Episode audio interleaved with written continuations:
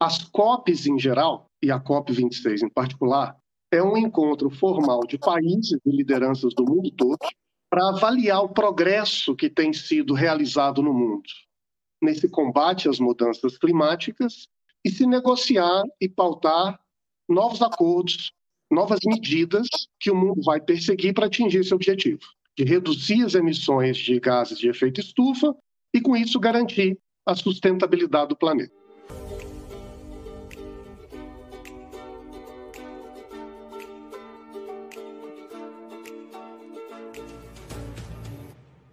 Oi, gente. É um prazer voltar com vocês aqui nesse primeiro primeira quarta-feira de setembro, dando sequência ao nosso bate-papo da FGV no YouTube. Mais uma vez, eu quero lembrar a todos que as opiniões que serão expressas aqui hoje por mim, pelo nosso entrevistado de hoje, que é o Daniel Vargas, são nossas, não são necessariamente opiniões da FGV, são apenas minhas e do Daniel. E também é bom avisar que o, o programa está gravado e vai ficar no YouTube disponível para quem quiser assistir. Bom, dito isso, Hoje a nossa conversa é sobre um tema que está empolgando o Brasil inteirinho com bastante preocupação. O tema da COP26, sobre a questão do clima, que vai acontecer em Glasgow em novembro próximo. Para falar sobre isso, já trazer uma pessoa entendida, que conheça o assunto tecnicamente. Escolhi o Daniel Vargas. É advogado, formado pela Universidade Federal de Brasília e com mestrado e doutorado em Harvard, nos Estados Unidos. E hoje é professor da Escola de Economia da GV e é pesquisador da FGV Agro, onde eu estou trabalhando junto com ele. Daniel tem uma longa folha corrida na área pública também. Ele já foi secretário de Desenvolvimento Sustentável, secretário de Assuntos Estratégicos e secretário executivo da Secretaria de Assuntos Estratégicos da Presidente da República, no tempo do uh, presidente uh, Luiz Inácio Lula da Silva, quando era ministro Mangabeira, Unger. E o Daniel trabalhava na GV do Rio de Janeiro, direito, e está tá agora na GV Agro, cuidando de temas importantíssimos de pesquisa ligados à agricultura e à sustentabilidade da agricultura. Daniel, muito bem-vindo. Boa noite a você. É um prazer conversar com você.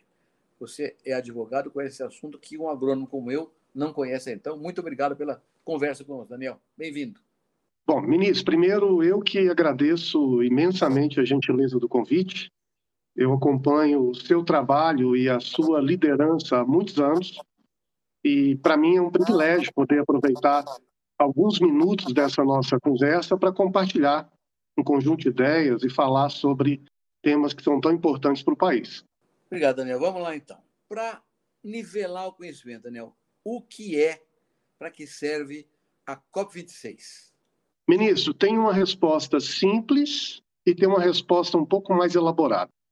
A resposta simples é que as COPs em geral, e a COP26 em particular, é um encontro formal de países e lideranças do mundo todo para avaliar o progresso que tem sido realizado no mundo nesse combate às mudanças climáticas e se negociar e pautar novos acordos, novas medidas que o mundo vai perseguir para atingir esse objetivo, de reduzir as emissões de gases de efeito estufa e, com isso, garantir a sustentabilidade do planeta. A resposta, um pouco mais elaborada e, ao mesmo tempo, mais simples, é de enxergar as COPs em geral, e a COP26 em particular, não como um ato, mas como um processo. Então, o que vai acontecer daqui a menos de dois meses em Glasgow é o último capítulo de uma história que vem sendo escrita há pelo menos 30 anos, que começa no Rio, em 1992, quando há pela primeira vez esse reconhecimento global do problema das mudanças climáticas e da necessidade de se reduzir emissões, passa por Kyoto em 97, quando se qualifica o Acordo do Rio, e os países desenvolvidos pela primeira vez se comprometem com uma meta de redução de emissões de 5%, tendo como base 1990, avança para Paris, onde o mundo inteiro, pela primeira vez, países desenvolvidos, países em desenvolvimento, todos concordam que é importante reduzir as emissões, e aí se define uma meta ainda mais específica e comum de evitar que a temperatura suba acima de 2 graus até o fim do século, e, se possível, menos do que 1,5 grau, e Chegamos agora finalmente em Glasgow, que é esse encontro que vai acontecer depois de amanhã praticamente, em que o debate não será mais se há mudança climática, se esse é um tema relevante para o mundo, mas em grande medida como os países coordenados vão operar para tomar as medidas decididas para se cumprir essas metas que já foram estabelecidas no passado. Então, ministro, para quem olha para esse processo lá do início, em 92, talvez não tivesse, naquela época ainda, uma percepção clara de onde nós chegaríamos e qual seria a mensagem central dessa história em construção. Quem olha hoje para o debate que está acontecendo no mundo e para os sinais que já preparam esse caminho para Glasgow, já tem uma percepção muito clara de qual é a mensagem. É necessário descarbonizar a economia. Então, chegamos em Glasgow com essa definição basicamente tomada. A questão é como nós vamos trabalhar para traduzir esse objetivo já pactuado em resultados que sejam efetivos para o mundo. Daniel, interessante. Quer dizer, você falou uma palavra central para mim aqui: descarbonizar a economia. Não é a agricultura descarbonizar o seu trabalho, é a economia como um todo. Então, o processo é muito mais amplo do que meramente a economia. E o Brasil já assumiu o compromisso de reduzir emissões, né? agora ratificado pelo presidente recentemente naquele acordo do clima colocado pelo naquela reunião sobre o clima colocado pelo presidente Biden nos Estados Unidos. Então, Daniel, o que é que está em jogo para nós no Brasil, aqui em Glasgow agora? Dado o fato que já temos compromisso assumido. Certo. Ministro, para entender o que está em jogo, a gente tem que entender o que está em discussão. A questão central que emerge como um objetivo convergente, compartilhado, e que deve estar no centro das negociações e debates do Glasgow, é como construir uma trajetória de descarbonização da economia.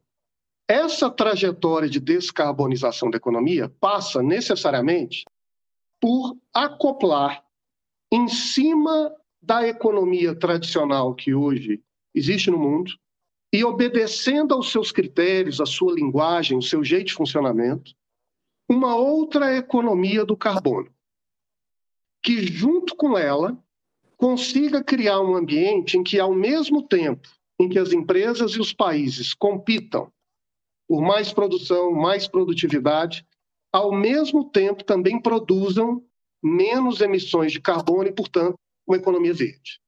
Essa não seria ou não deveria ser a única solução ou o único meio de se descarbonizar a economia, mas é a maneira que tem que ser apresentado nesses debates internacionais ao longo dos últimos anos como o passo mais importante ou o que conseguiu angariar maior apoio e que, portanto, vai estar na pauta de discussões Glasgow.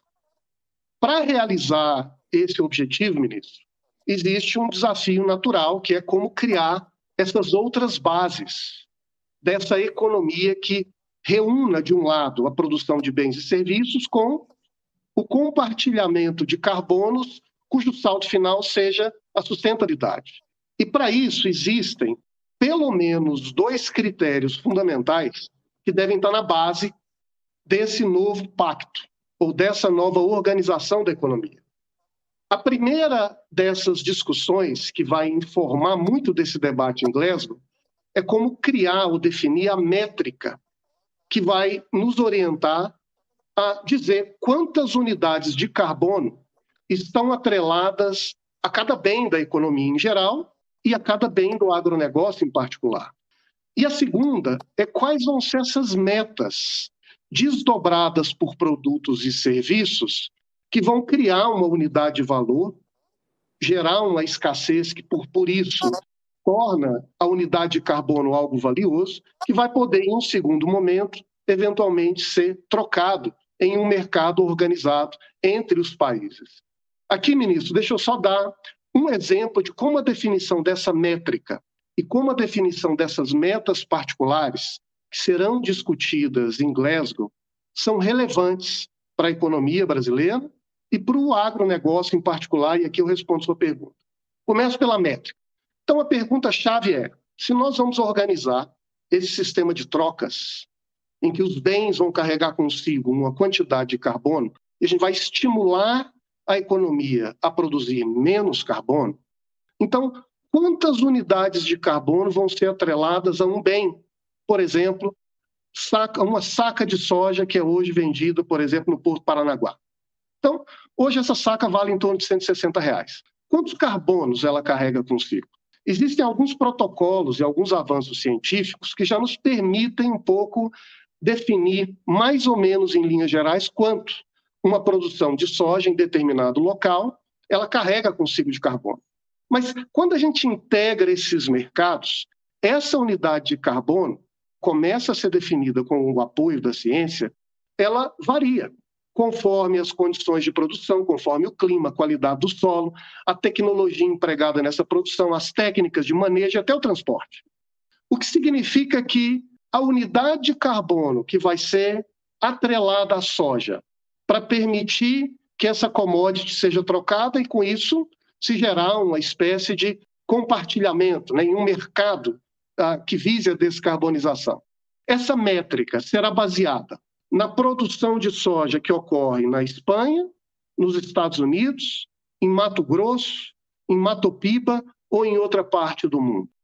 Como nós vamos escolher qual é a média entre essas diversas produções e todas elas realizadas e, e, e todos esses valores identificados segundo critérios científicos, para dizer que em um determinado mercado de trocas de carbono entre os diversos países, este valor específico vai prevalecer em vez de outro.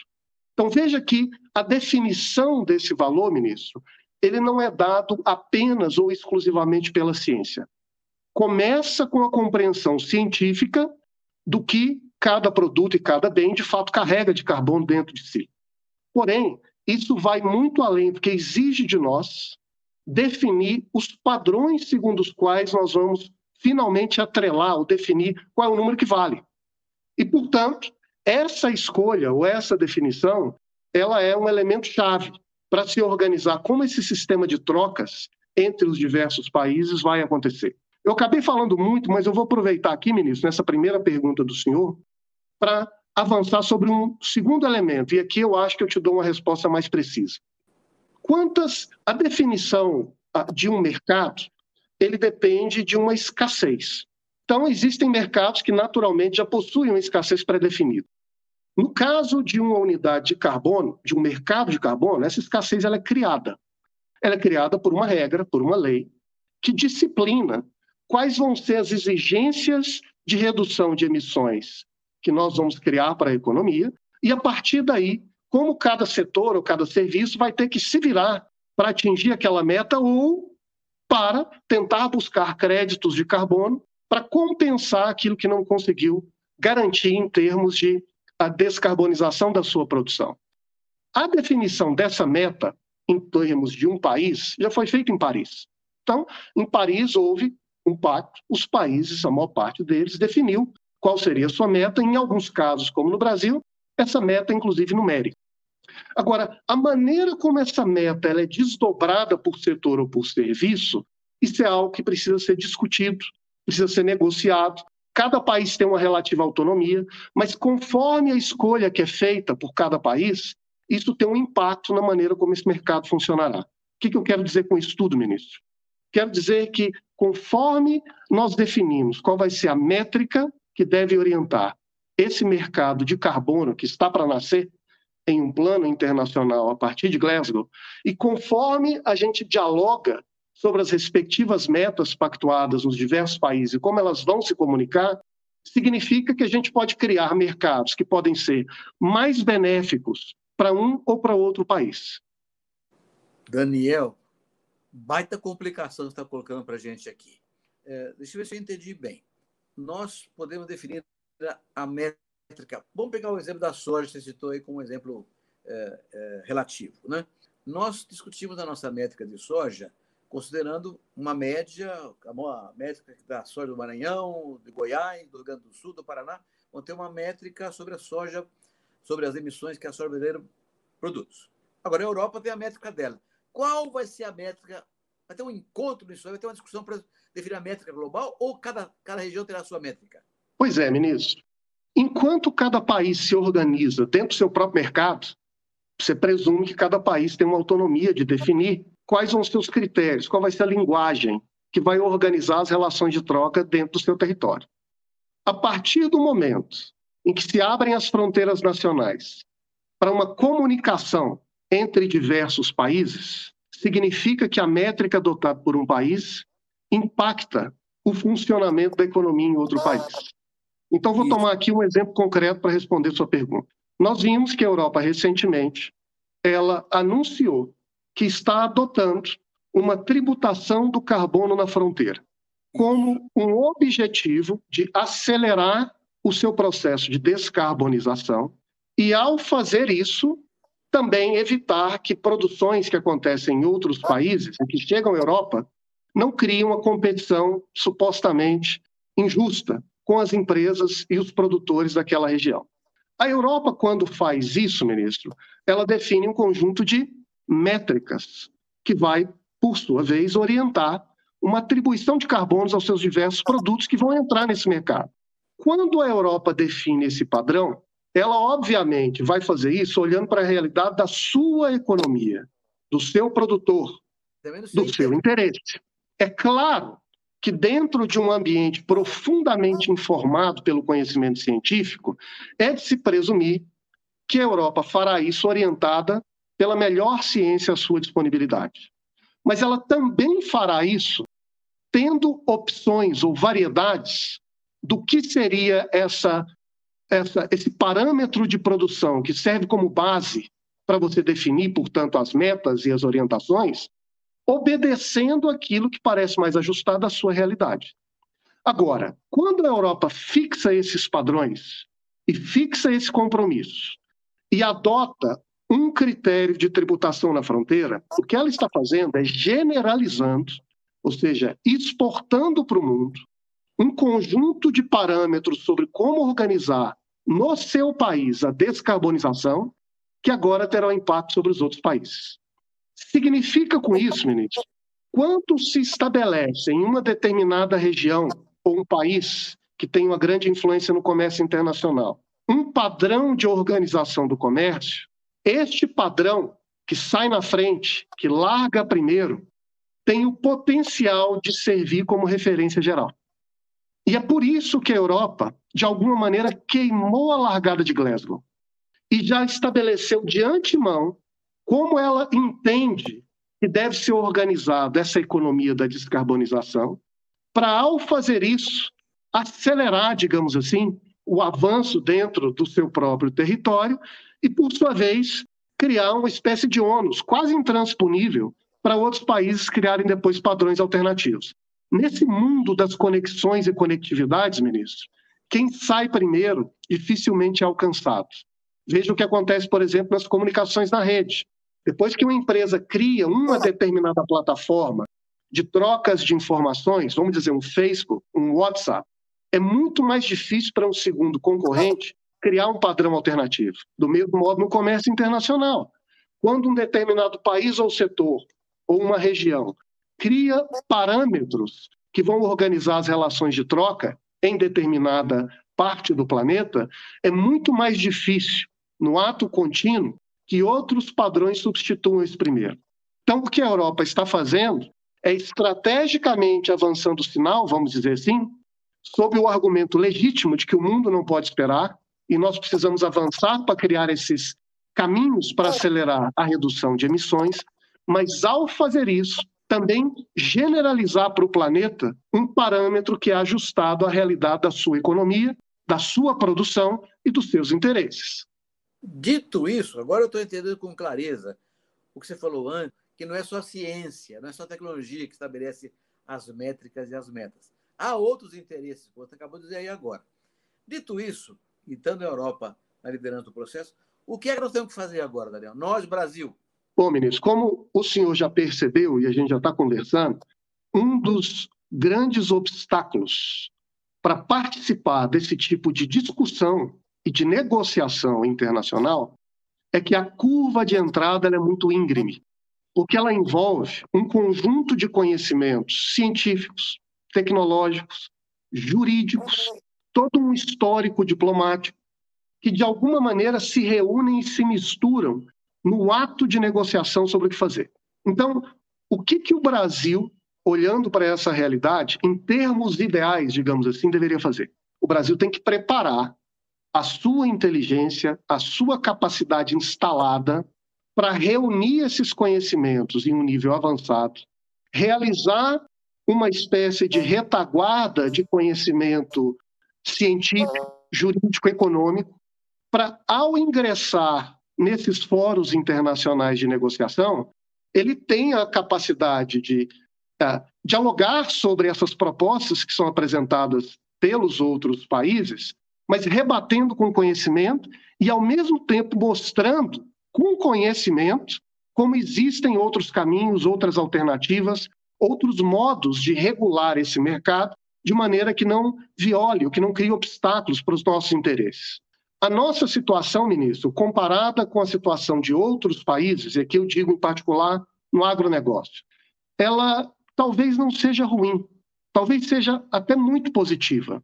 Porque nós temos um setor que, ao longo dos últimos anos, desenvolveu tecnologia, técnicas, tem uma capacidade de se renovar, de desenvolver a, a, a si própria, a sua produção muito sofisticada. E é muito possível que em poucos anos o agro brasileiro não apenas emita uma quantidade ínfima de carbono, mas quem sabe se torne até um setor que seja é, credor ah, de carbono dentro da economia.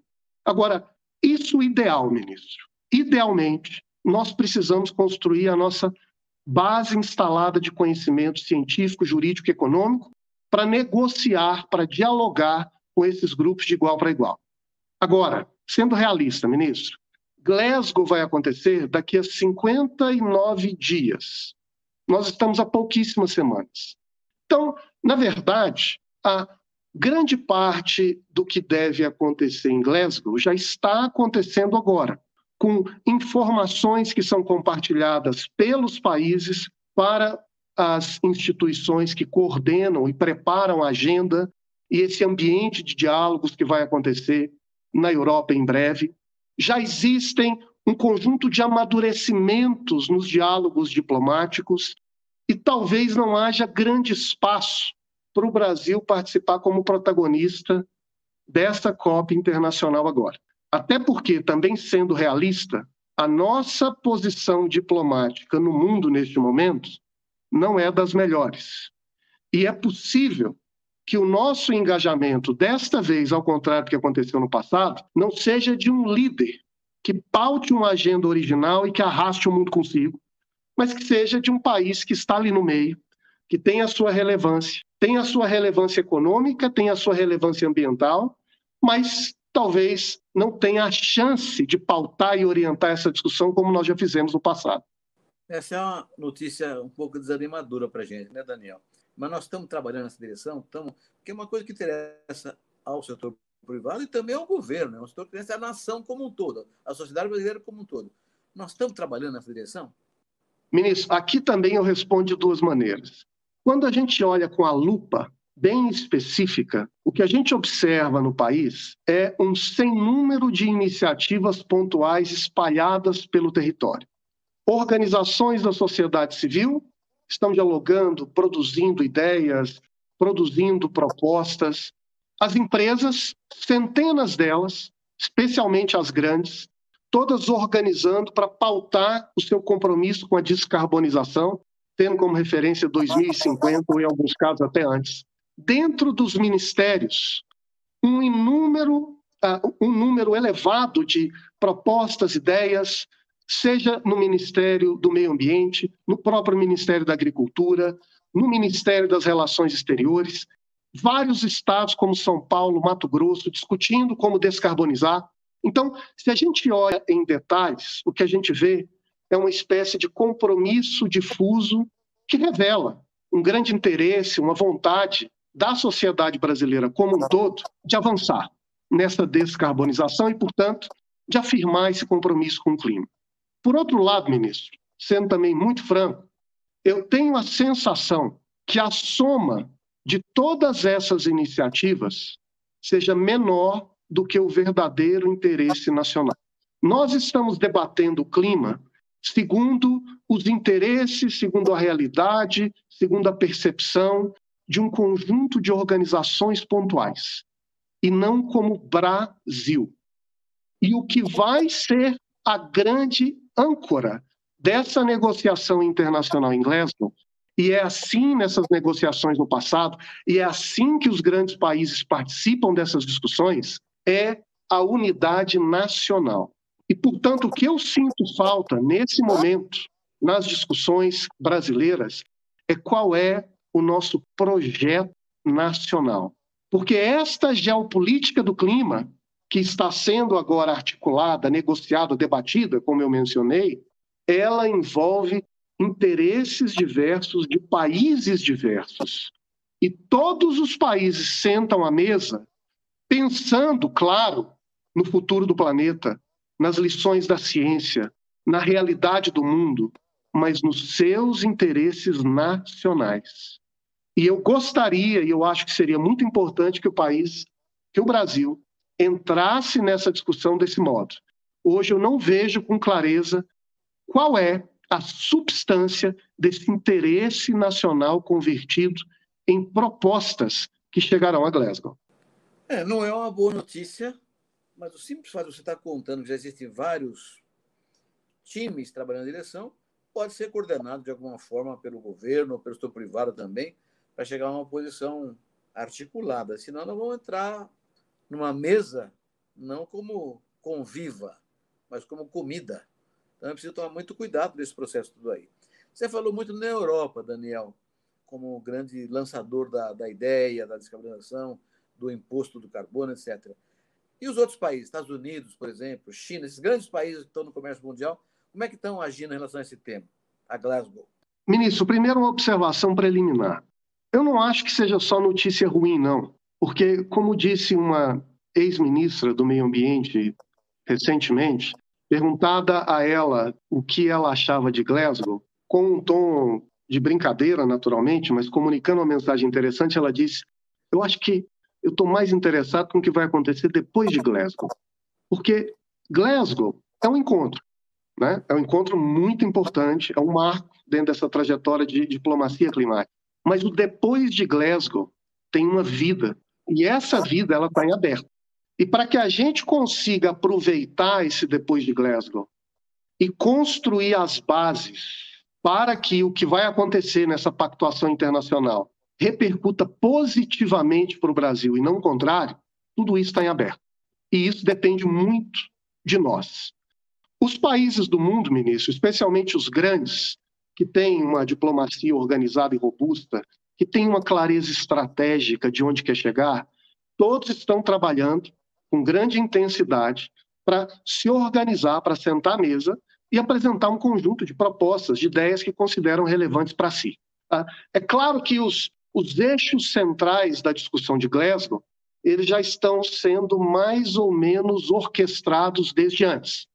E a gente sabe que as bases dessa descarbonização, como deve ser repensado o sistema de financiamento uh, da produção no futuro, como nós vamos avançar a própria ciência para cuidar para que aquelas que a gente garanta e tenha mais capacidade de previsibilidade sobre onde os impactos climáticos podem ocorrer, como nós vamos acelerar esse envolvimento, não só dos atores centrais, as grandes empresas, os setores mais decisivos, mas a massa da economia e da sociedade, que vai no conjunto da escala para a gente atingir essa descarbonização, tudo isso está sendo pensado e discutido pelos diversos países.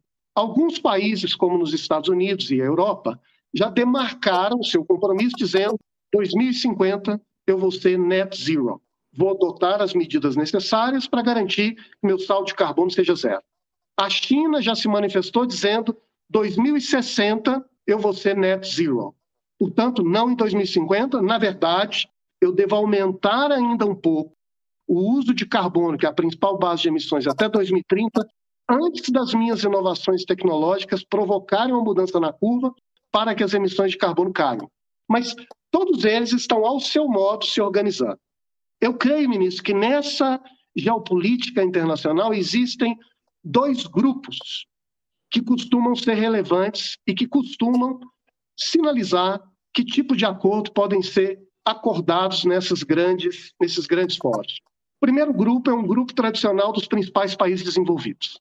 E nós já antevemos um pouco o que eles devem pregar e propor.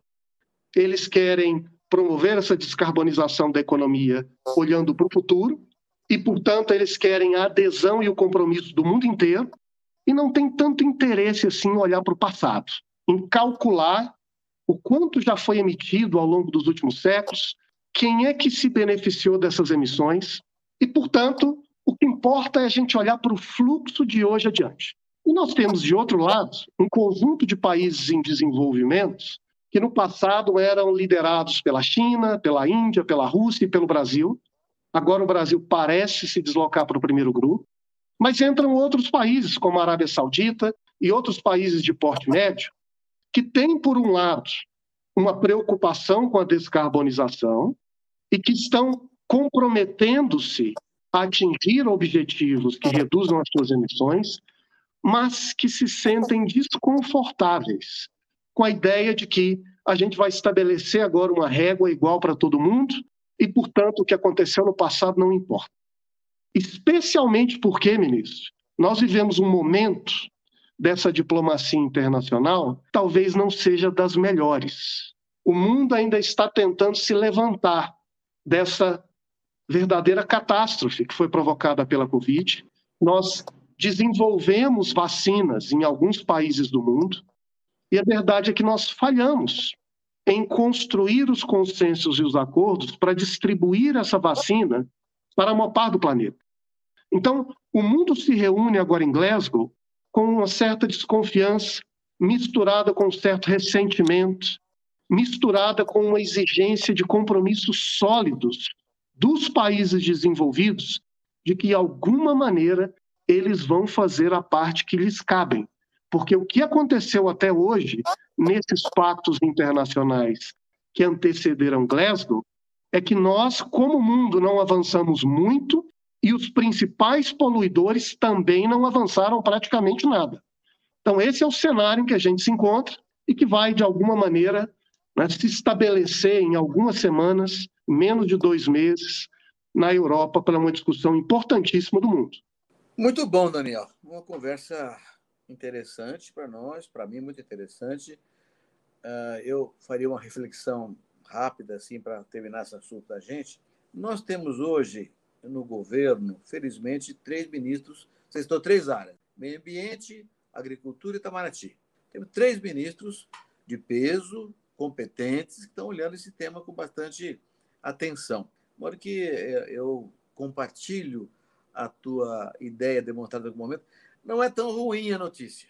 Né? Nós podemos ainda ter tempo de entrar nesse jogo e jogar o jogo, não ficar assistindo o jogo de, de camarote. E termos um compromisso fundamental que a agricultura pode contribuir demais, seja com as energias renováveis que nós fazemos, hoje 19% da matéria energética brasileira é agroenergia, seja com a agricultura sustentável, nós temos também que desmanchar certos, certas imagens, certos temas que perturbam a nossa imagem, sobretudo do desmatamento ilegal, incêndio criminoso, invasão de terra, garimpo complexo, mas que nós temos algumas vantagens comparativas. Preciso transformá-las em vantagens competitivas cientificamente numa negociação que contemple o interesse nacional. Pode ser o resultado que nós falamos, Daniel? Pode sim. E eu posso fazer uma outra, posso agregar uma outra ideia esse seu resumo, ministro?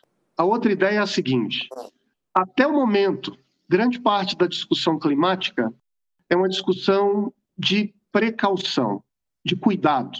Fique distante da incerteza, porque ela pode gerar catástrofes ambientais. Isso tem seu relevo.